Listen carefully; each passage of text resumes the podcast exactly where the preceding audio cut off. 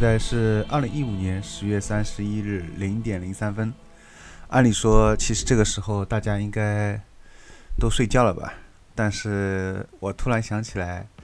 其实也不是突然，我就觉得今天晚上我本来是有这个想法，但没有去做，那就是我想做一期万圣节的专题节目。啊，我想应该是我本来以为是明天嘛，因为我查了一下是十月三十一号，我以为是十月三十一号晚上，然后我来做这期节目，然后发现我又错了，就像圣诞节应该是二十四号晚上就过了一样，虽然二十五号是圣圣诞节，但是大家一般是在二十四号晚上，就像我们中国的大年夜啊，这大年夜是最热闹的，对吧？道理都是一样的，我都忘记了。总是在这方面比较模糊，嗯，那么现在就来补一期吧。不过你们听到时候，应该真的是在万圣节，在十月三十一号白天，呃，起床之后，在白天时候才听到这期节目了。那么这期节目的音乐呢，前有一部分呢是符合啊，应该说是选了一些符合万圣节气氛的吧。嗯，像我们节目一开始听到的这个意大利的乐队叫 Mushy（M-U-S-H-Y） 带来的《Child of Light Will Burn》，那么不知道这样的歌是不是在万圣节的晚上啊来听会不会很合适呢？嗯，的确是很合适，对不对？而且很久也没有放 Trip Hop 了吧？那么正好来放一下。那么我这里呢，呃，正好谈一下最近看的电影吧。最近看了两部，应该说都是今天晚上看的。啊，一部是原子温的新片，呃，一个日本的导演叫原子温，然后他一部新电影叫《星宿天鹅》，还有一部是美国电影，呃，有杰西·艾森伯格主演的，叫《旅程的终点》，嗯。The End of the Tour 呀，两部应该都是新片，嗯，很新的电影。然后因为都是我喜欢的演员和导演吧，自然要关注一下。一般看到特别喜欢演员和导演出新作，只要一出来，我都会想第一时间去回去看。然后我觉得应该先从我刚看完的这部谈吧，《The End of Tour》啊。这部美国电影应该说非常的 American 啊，很美式。因为 为什么这么讲？因为在那个这部电影当中，台词里面会出现很多的 American life 美式生活。到底什么是美式生活呢？呃，美国人可能更有发言权吧。呃，然后在微博上面有一个字幕组啊，应该是比较喜欢杰西·艾森伯格的，专门的一个字幕组叫。看一下啊，叫卷毛杰西字幕组，嗯，他是很喜欢杰西 Jesse Eisenberg 啊这个演员，然后专门给他做了很多方面的一些采访的翻译啊，还有一些星座的翻译，所以我想他星座出来了，然后我就想到，嗯，去他们的官方微博看一下有没有比较翻的比较地道的，有他们的粉丝。专业的这样来翻，不过看完以后呢，觉得应该说是翻的不错。但是因为这部本身是讲一个作家，类似像作家传记一样，所以可能会涉及到一些，而且本身又是一部话唠电影，啊，话特对对白特别多啊。其实，所以说又文学性又比较强，所以我觉得可能翻译上也有难度，嗯。然后有一有一些充满人生哲学。特别是关于孤独的一些方面的一些探讨，很深入的一些对白，呃，我看的有点陷入云里雾里啊。就是我面前是一堆别人辛辛苦苦翻译的中文字，但是在我面前，我却发现连在一起，我完全不明白他在说些什么。但是这种情绪我还是 get 到了，那种比较孤独的、不被世人理解。呃，我觉得。啊，我们还是在讲这部电影之前啊，来听一首吧，来听一首这部电影的当中的一个插曲 alen is Morissette 带来的 You a l t e r Know，嗯，相信很多人都应该听过吧。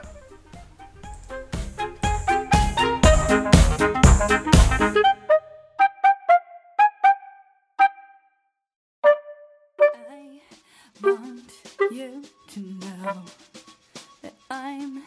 happy for you.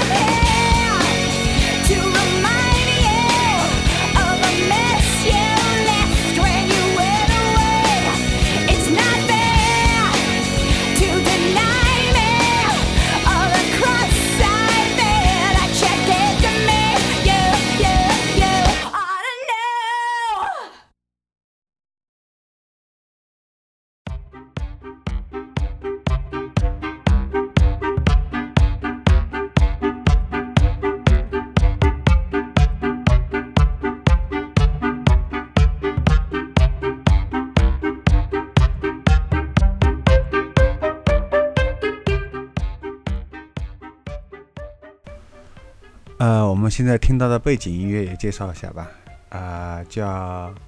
u g r i s 嗯，带来的 Undead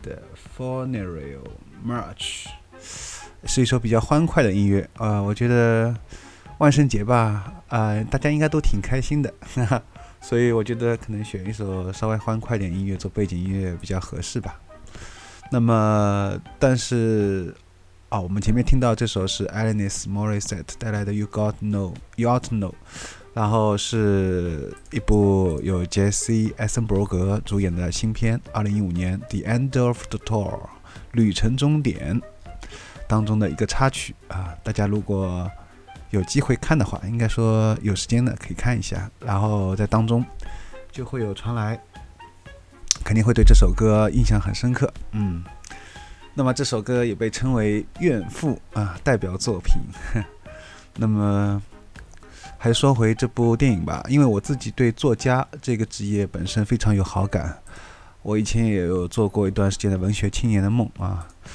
那么，所以我看到作家电影一般都是比较有兴趣的。这部也是根据真人真事改编的，是 David Foster Wallace 的一个传记片。那么他在里面啊，大部分都提到一个孤独，嗯，作为这一点，我也是非常有强烈的代入感。呃，里面说到，就有一个作者啊，叫石板栽花啊，是一个豆瓣的作者，他写的篇叫《成也孤独，败也孤独》，呃，我觉得写的不错。然后当中有一段，他说，如果说一个人选择死亡是因为痛苦，那么戴维可能是因什么样的痛苦在走才走上轻生的道路呢？呃，我觉得我是不是不应该剧透啊？如果大家没看的话，嗯，然后。它里面讲到，就是他如果他，我觉得这个作家让我想到了菲利普菲利普迪克呃迪克，哎，是这么说吗？看一看。啊，对对对，没错，没错没错，我查了一下，的确是菲利普迪克啊。呃，他跟这个作家有就感觉两个人有点像，嗯。然后我觉得像这样的一个比较。敏感的一种玻璃心，充满玻璃心的一个两个大男人啊，他们两人，嗯，如果不去写作，而且如果写作，特别像菲利普提克还要惨一点。像这个这个这部电影当中这个传记，这个作者应该还算好，他至少还有在活在这个世界上面的时候，他至少有嗯，获得获得了一些名利啊，但是。呃，结局我就不讲了啊，还是卖个关子。但是我觉得他跟菲利普迪克有一点是相同的。菲利普迪克是在世的时候也写作，但是一直没有获得名利，一直到他死后，呃，才获呃他的小说才开始畅销。然后这个作者是在在世的时候就畅销，但是他们两个人无论畅销不畅销，无论他们写出来作品有得到。就是最后世人的认可，他们并不感到非常的开心，这点他们俩是一样，而且两个人应该说都挺痛苦的。然后，并且 David Foster Wallace 啊，这个原作作者 David，他本身在呃根据他的真实生活改编嘛，相信他呃是没有怎么接触过大量的靠吸毒品来创作灵感，但是。呃，他有一严重的抑郁症啊，并且要靠药物来维持，所以这点呢，又跟那个菲利普迪克也有点类似。菲利普迪克呢，他有时候是因为嗑药，他的确是嗑药嗑的太多，但是导致他就是有点精神分裂，并且有时候，嗯，一些很神秘的体验，也我觉得多少也有点抑郁吧。像这种抑郁啊、躁狂啊，还有精神分裂，我觉得通常都会出现在这种。啊，比较敏感的，然后觉得，嗯，比较有玻璃心的这种人当中，啊，所以我觉得，通常这些人也是，我觉得是比较有才华的人吧。所以就看你怎么去把这方面的，就像塔罗牌一样，倒过来可以正过来，对吧？看你怎么把这种东西把它转化为一些正能量，啊，不要再去被他这种情绪所控制。因为讲到这里呢，我顺带扯一下，因为我后来发现，我做完。以前我做过关于抑郁症的一个节目啊，但是后来发现，我当时有听我节目的两个忠实听众啊，也都是男性，我呃名字就不说了，呃，但是最近他们俩都告诉我有严重的抑郁症，而且都是今年吧，上半年开始。后来，这个让我很惊讶，因为我觉得我跟我听他们讲话的时候，我感觉不出来有那么明显，但我觉得他们现在也嗯被这种抑郁症所困扰，所以我希望。如果他们有机会在听到我节目的时候，我希望他们能从我的节目当中能找到一些更多的一些鼓励、一些关怀、一些比较让人呃能开心的东西吧。我希我不不太希望他们能这样继续不开心下去啊。虽然虽然我觉得啊，如果大家在之后再听我讲轮回讲到那些时候，你会觉得其实这个我们都是一体啊，并并不是你很孤独的，并不是很孤单。但是因为我们活在地球上面，活在这个低维，也不说低维吧，活在这个纬度上面，所以我们没没办法感受到跟这个世界是连接在一块的，总觉得有很多是个体的，所以总觉得很孤独。嗯，因为。接下来会讲另外一部电影当中，它也是有同样这种孤孤独的抑郁的东西在里面。好的，那么还是再来听一首作品吧，还是由 Moshe Y 带来的《Losing Days》。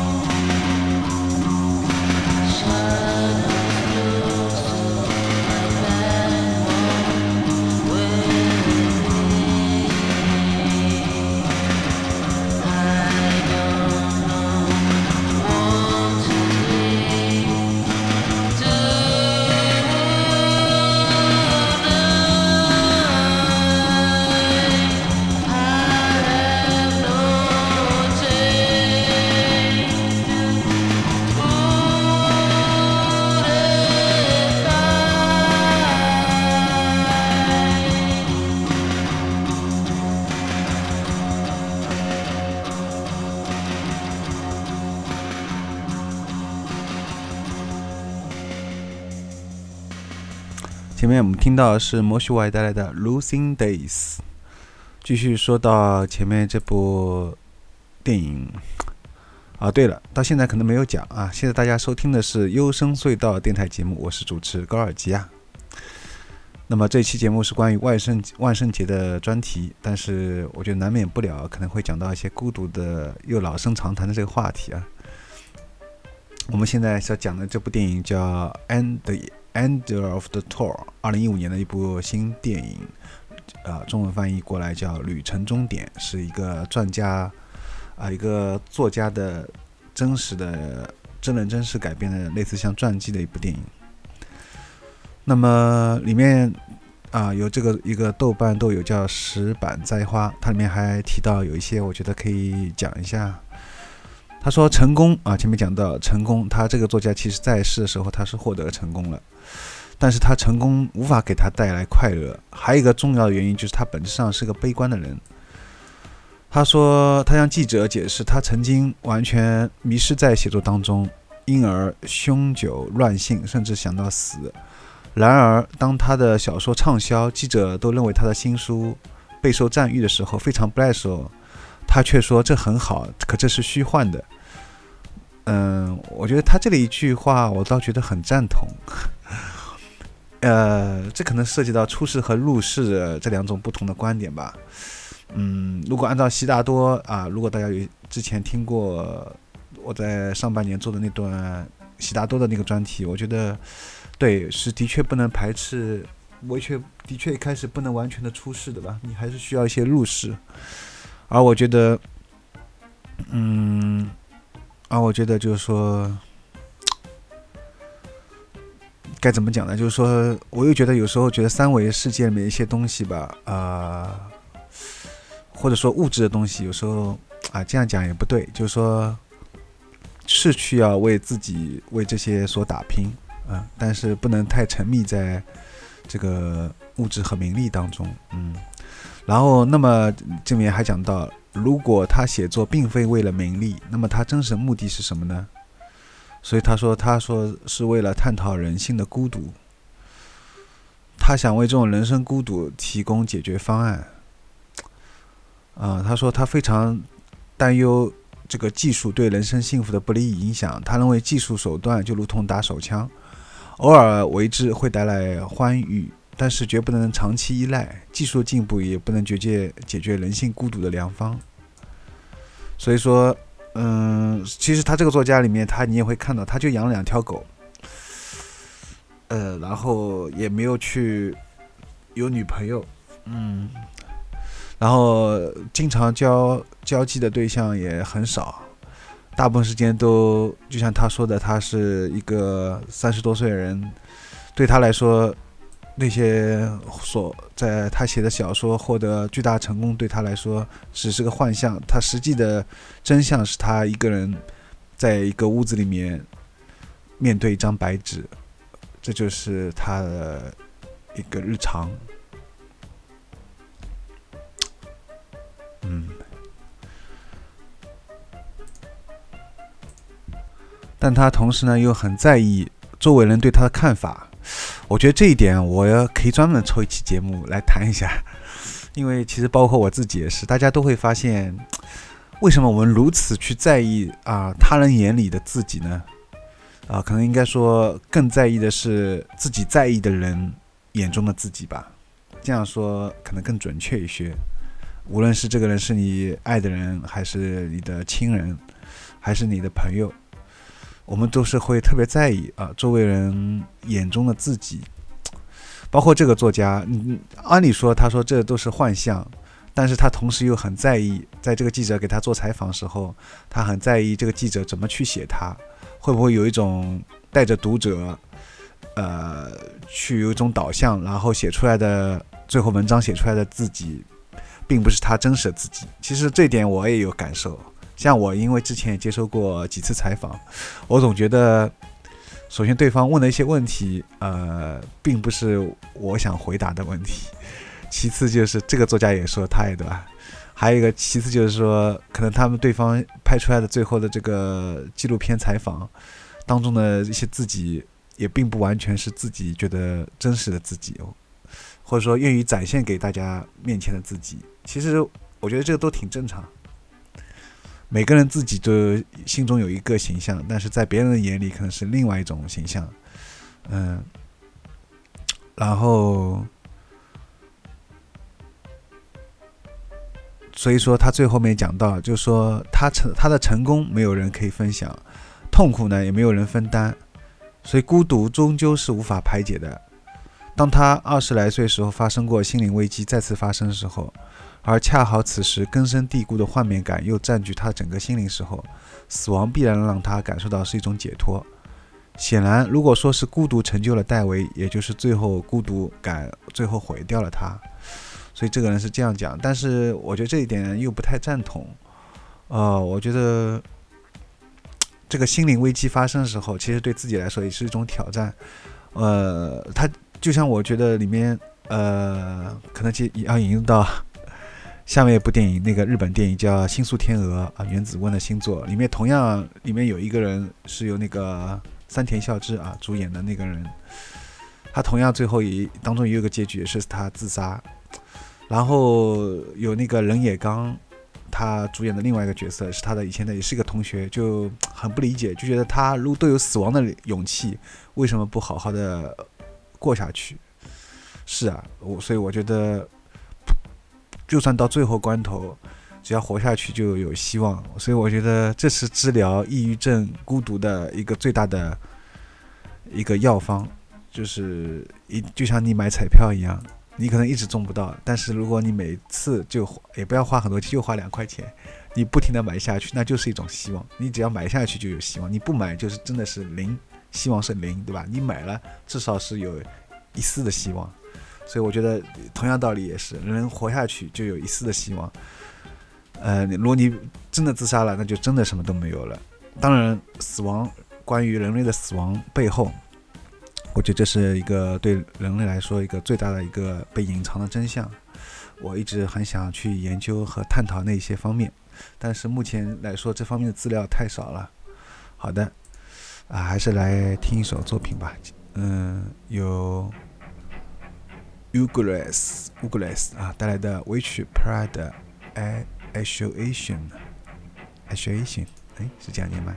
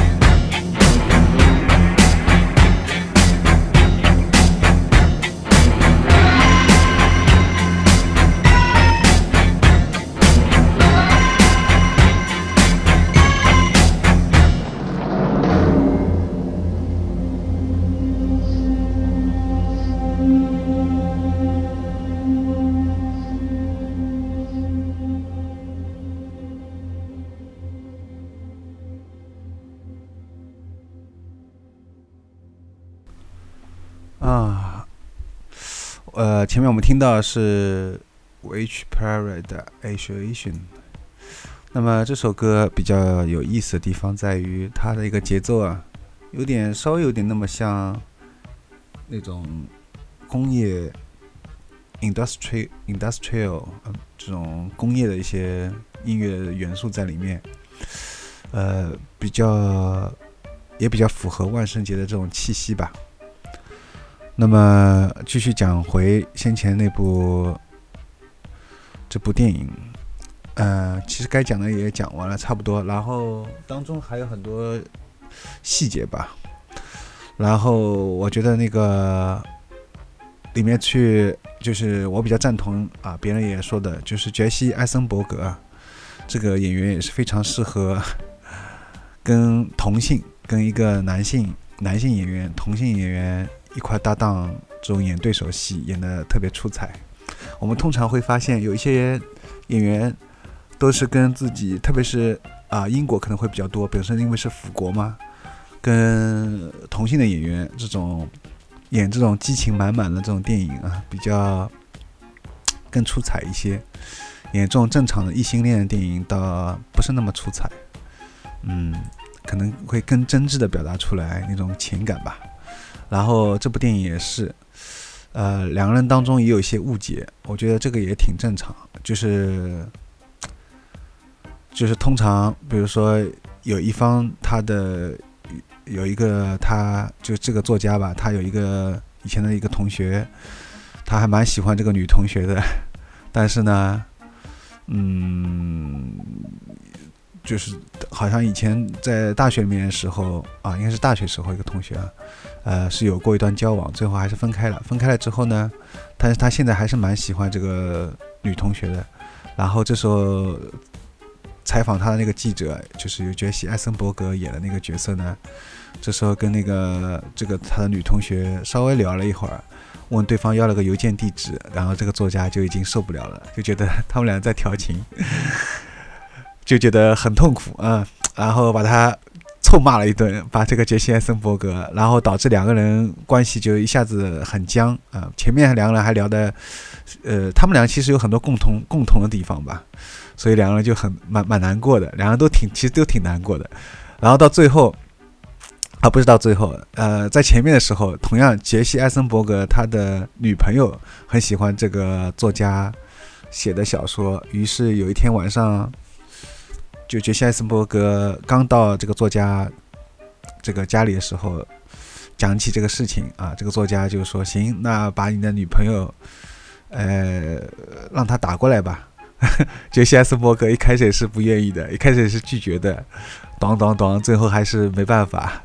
啊，只好只好让他的女朋友跟这个作家聊一会儿，但他只是以为打一个招呼，就没想到这个他女朋友跟他这个作家聊了二十五分钟在电话里面，所以杰西·艾森伯格当时也很生气，就责备他的女朋友，觉得感觉就是他吃醋了吧，反正就是说穿了，很不爽。所以这点正好在后面那个作家看到杰西·艾森伯格又跟他的以前大学同学，跟这个作家大学同学两个人 聊得很开心时候，这个作家又很不开心，哈，同样道理。所以我觉得这一点他们两人是相同的吧，是同一种人吧。所以他们两人到最后要杰西·艾森伯格要走之前，两个人有这种惺惺相惜啊，特别是最后在告别的时候，两个人有很惺惺相惜的这种感觉，相互欣赏。但是两个人又太像了，呃，如果我觉得他们如果 是对同性恋的话，估计也是 有时候相处起来，如果两个人没有一方去包容对方的话，呃，可能会也经常蛮痛苦的，到最后可能就是最后也有可能会分手啊。就如果作为一个对恋人的话，还好是朋友的话，可能还好一点啊。然后，所以当时最后看到杰西·艾森伯格想上去拥抱这个作家，但是他有这个动作都做出来了，但是走上前去，最后还是又硬生生的把这个动作收回来，最后还是跟这个作家只是握手了，嗯，一个礼节性的一个动作，所以这个小细节我觉得也，嗯，弄得很好，呃，挺挺有感触的。好的，我们关于这方面还是来听一首啊，曹芳，曹芳最近也发了一张新专辑，主打作品叫《冰川》。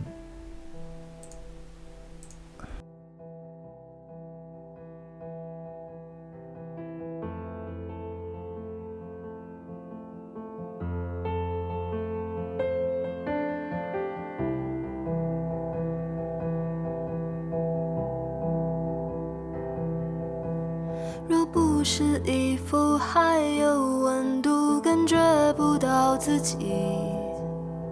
若不是胸口隐痛提示难过；若不是城市霓虹和剪断的烟火在放，我以为跌入冰川不胜寒。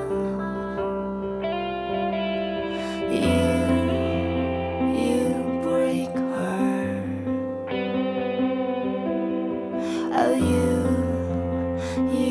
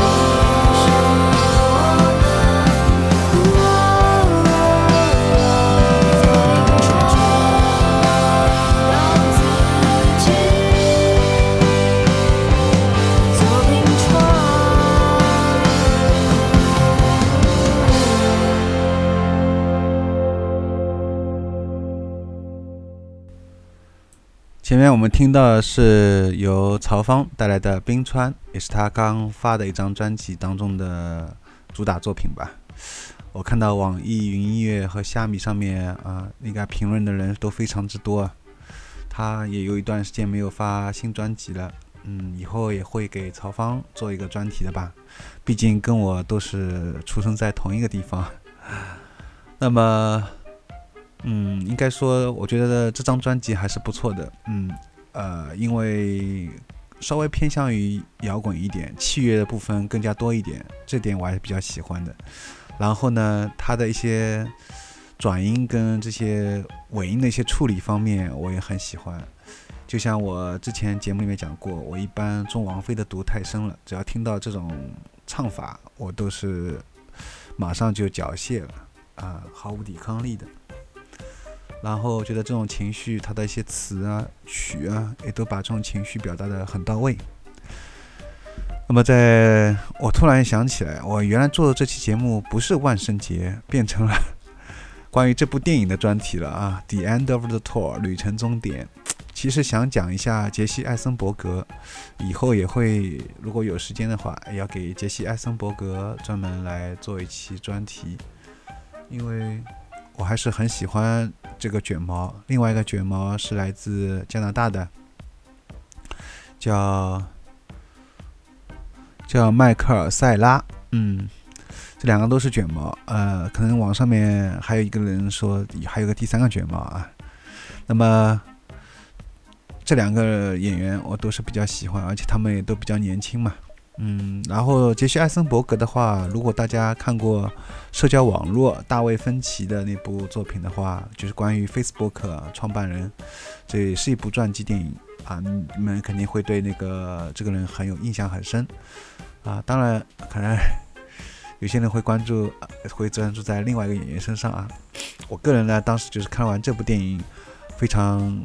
对这个演 Facebook 创办人这个男主角，呃，杰西·艾森伯格就印象很深刻。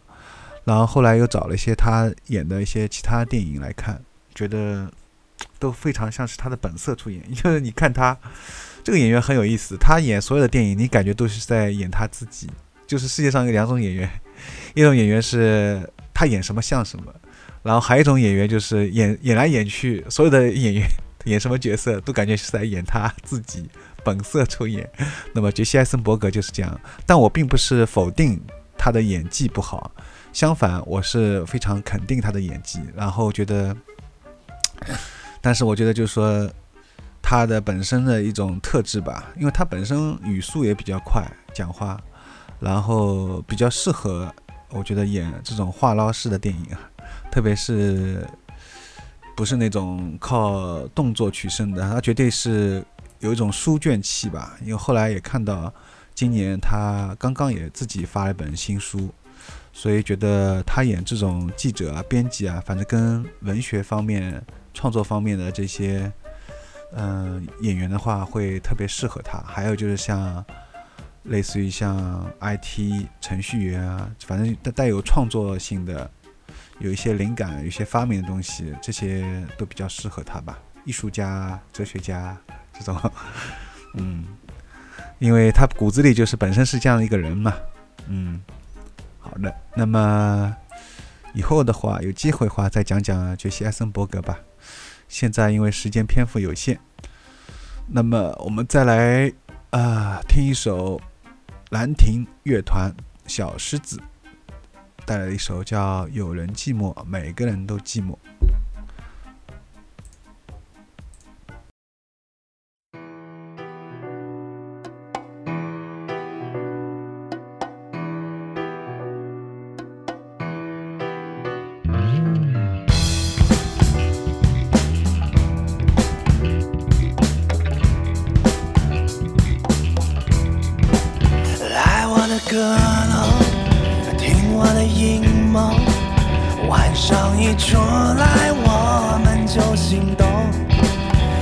是个理由，占领着街头。我们的方式会把你打动，因为有人寂寞，每个人都寂寞。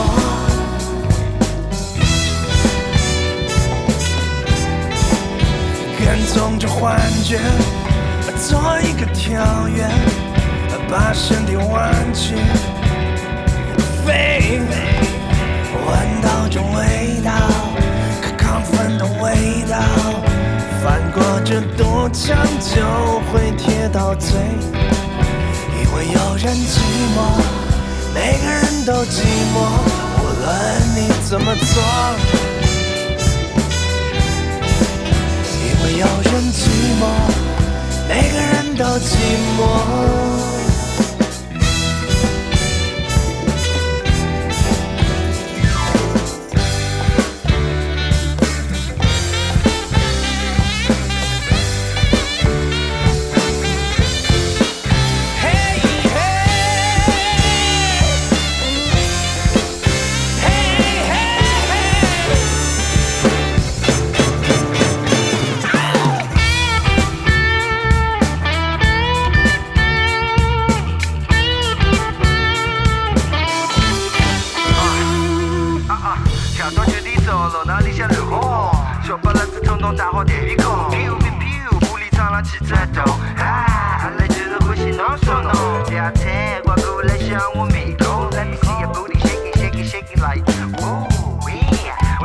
我正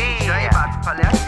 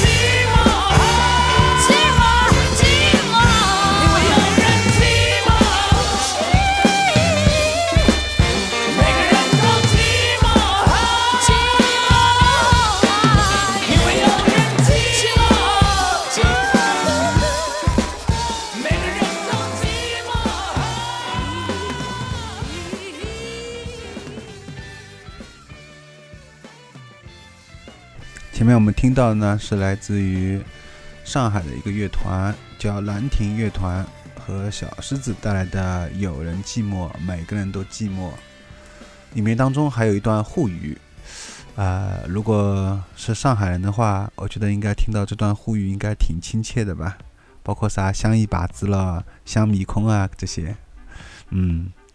然后我觉得应该挺符合这样一个氛围的吧。如果尤其是那些没有去参加万圣节派对的人，独自一个人在家里过完万圣节，或者是去了万圣节的派对，但是仍然感到孤独的人，我想这两类人可能就把这首歌来献给你们吧。那么本期节目也到此要结束了，欢迎收听下一期。下一期呢，就是正式的真真正的一个轮回专题的开始了。那么收听我们的节目的一个方式，就是在添加微信订阅号“优声隧道”，每期节目都会在这个订阅号上面推送，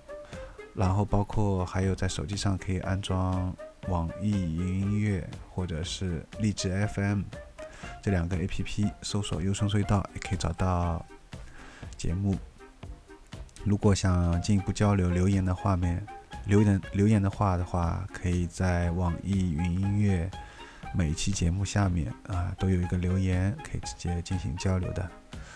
我们的淘宝店是 yssd 点淘宝点 com。好了，祝大家万圣节快乐吧！嗯，不要感到太寂寞，也不要感到感到太孤独，因为上帝与我们同在。